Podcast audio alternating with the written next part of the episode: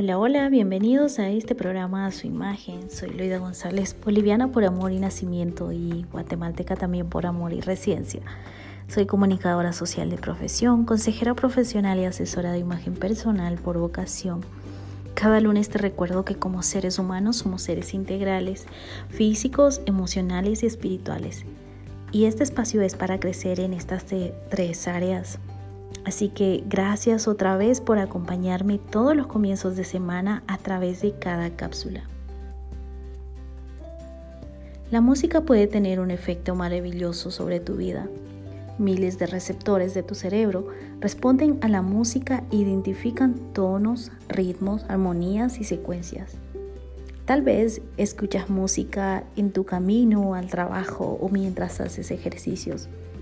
Pero si dedicas un tiempo a la semana a escuchar música en calma y con unos audífonos de calidad, o simplemente te das tiempo de escuchar a los pájaros que cantan, o el silencio, te darás cuenta de la inmensa variedad de sensaciones que puedes experimentar. Este tipo de sensaciones nos ayudan a poder ver las cosas de diferente manera a poder experimentar la gracia de Dios aún en medio de dificultades. Habacuc 3, 17, 18 nos habla de algo que Dios puso en el corazón de Habacuc. En ese tiempo, el pueblo de Israel estaba pasando por circunstancias muy difíciles.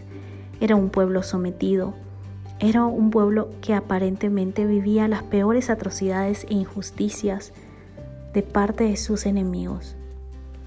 Y si bien el libro de Habacuc empieza cuando Sofonías habla con Dios y le pregunta hasta cuándo iba a permitir que siguieran maltratándolos, termina de la siguiente forma. Aunque la higuera no florezca, ni en las vides haya frutos, aunque falte el producto del olivo y los labrados no den mantenimiento y las ovejas sean quitadas de la majada y no haya vacas en los corrales. Con todo, yo me alegraré en Jehová y me gozaré en él, Dios de mi salvación. Jehová el Señor es mi fortaleza, el cual hace mis pies como de siervas y en mis alturas me hace andar. Si bien la música nos puede ayudar a tener una perspectiva diferente y a tener emociones diferentes aún en medio de diferentes circunstancias que estemos viviendo, la certeza de que en medio de todo lo que estamos en ese momento experimentando, de que Dios está ahí, nos ayudará a tener y a vivir desde otra perspectiva.